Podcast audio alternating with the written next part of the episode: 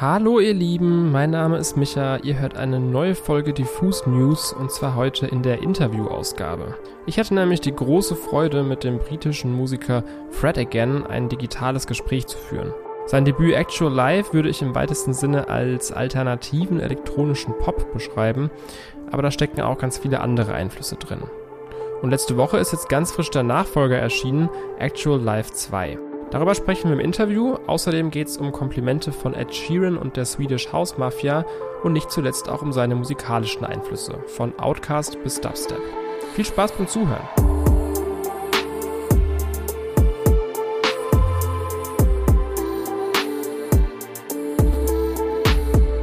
I feel like in the last year or so, you've been exposed to a massive amount of success. And uh, how's that been for you? Has it felt like rather sudden or overwhelming?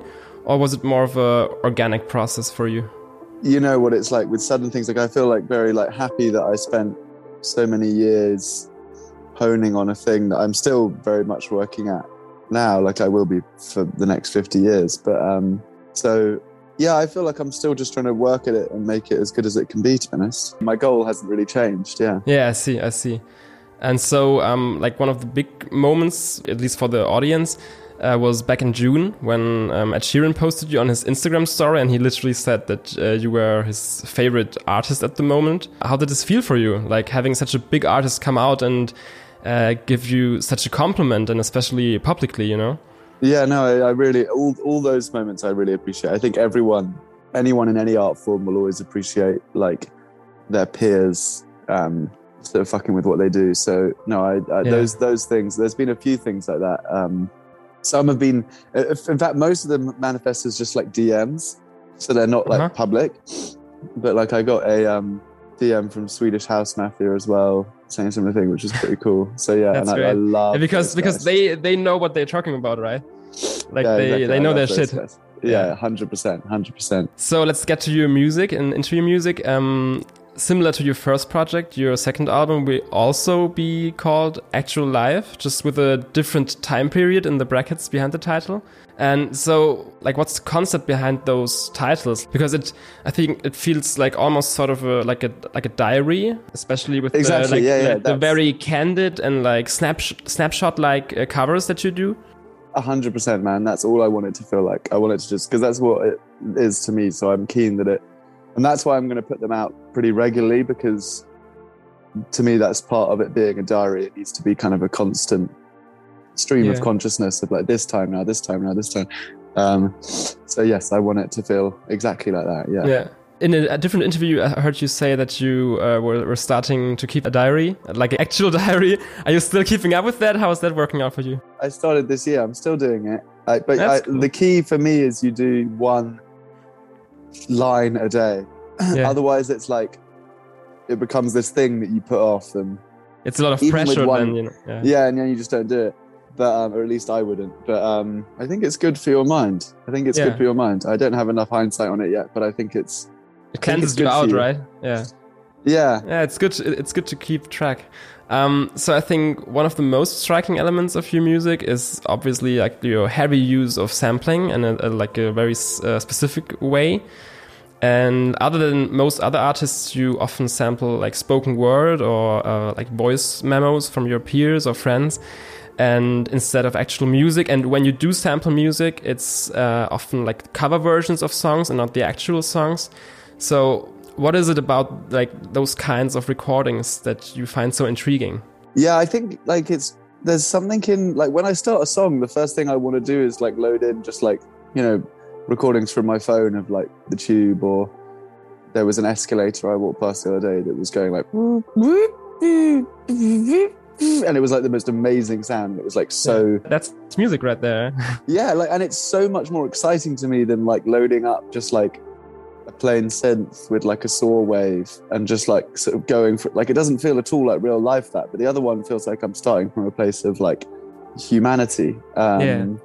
and so it's always just much more inspiring so i want to try and make every corner of the music feel that way yeah okay i see and like this style of sampling and like taking existing vocal lines from from songs but putting them in the whole new context and a whole new mel melodic context and also your use of like field recordings and like this little bursts of white noise and stuff like it vaguely just vaguely reminds me of Burial.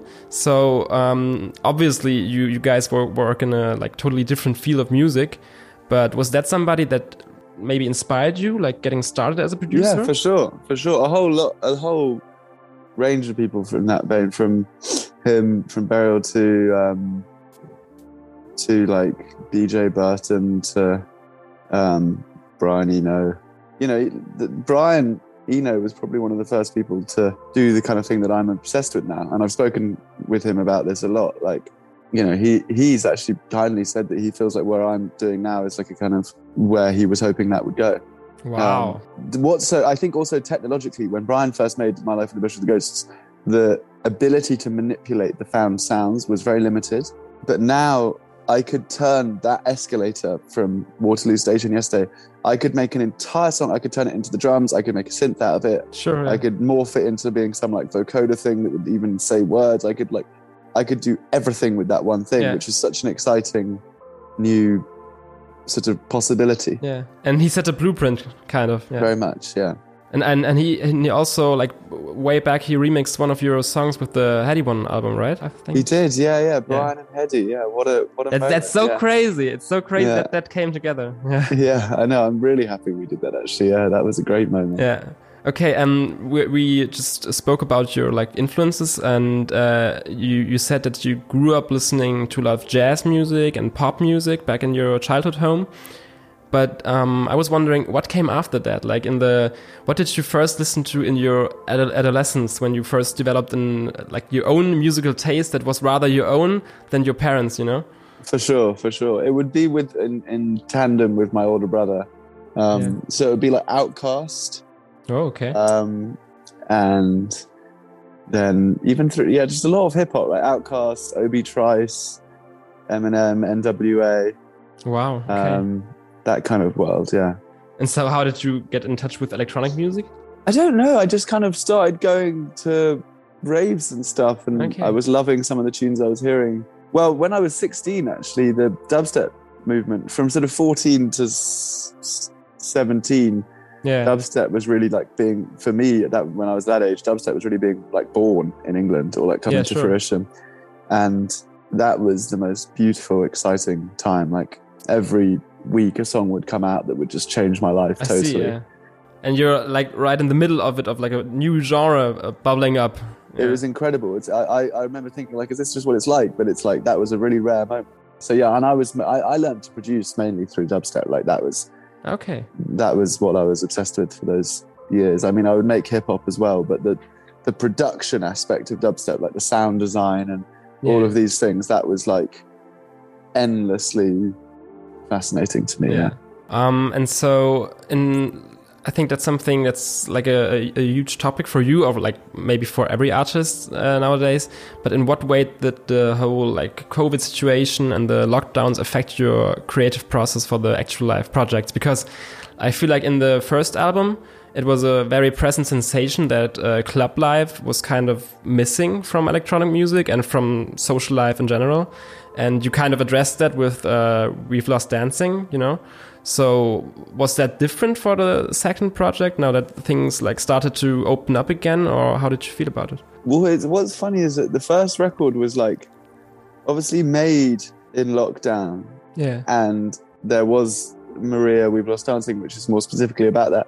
But the rest of the album was so actually about an experience that was totally separate to it that I felt the kind of the same now. Like that this record was like I don't know. I started it when we were in lockdown probably, and then things began to open up, and I'm sure that's why there's like you know songs like Maybe Life and Loving Arms and The Sun that do go a little bit more clubby yeah. feeling. Yeah, but sure. generally, I was just trying to like document a journey through sort of grief and other things that felt relatively unrelated to but I'm sure it's impacted it enormously because it has everyone. But yeah, yeah, it but was it wasn't uh, like in your in your mind. It wasn't in my mind. Yeah. yeah. Okay, I see. Um, I've noticed that you that only like two of the four singles you've put out ever since the first actual life are listed for the upcoming album.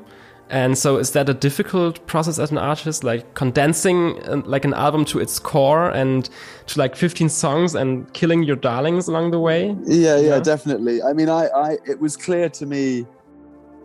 It was never complex to me. You know, the Baxter song is a collab. Like the collabs world is a totally different. They always exist outside of my records. Like I'm always going to make them, and they're always not going to be on my albums. If you see what I mean, yeah. like when it's really like a collab with like a singer or a vocalist or a rapper. Like for me, at least right now, that isn't for my albums. The albums are always going to be born out of the found sounds and found vocals and all of that stuff. Mm-hmm, mm-hmm. Um, so on that respect, it's easy. But yes, there are lots of songs that haven't gone on the album that will probably never come out. That is a tougher process of um, yeah. yeah, darling killing, as you say. Yeah. Uh, so speaking speaking of the Baxter song, how did that like collab come about? It's like so such different worlds of music and of artists. Like so insane.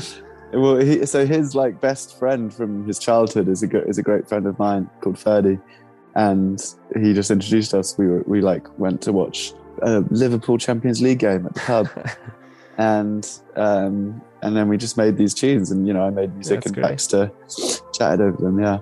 Wow. Okay. Perfect. Yeah. Okay. I think that's it for me uh, right here. Appreciate it. And I think the album turned out to be like a very well-rounded project, and I really enjoyed listening to it. I appreciate it, yeah. brother. Have a lovely day.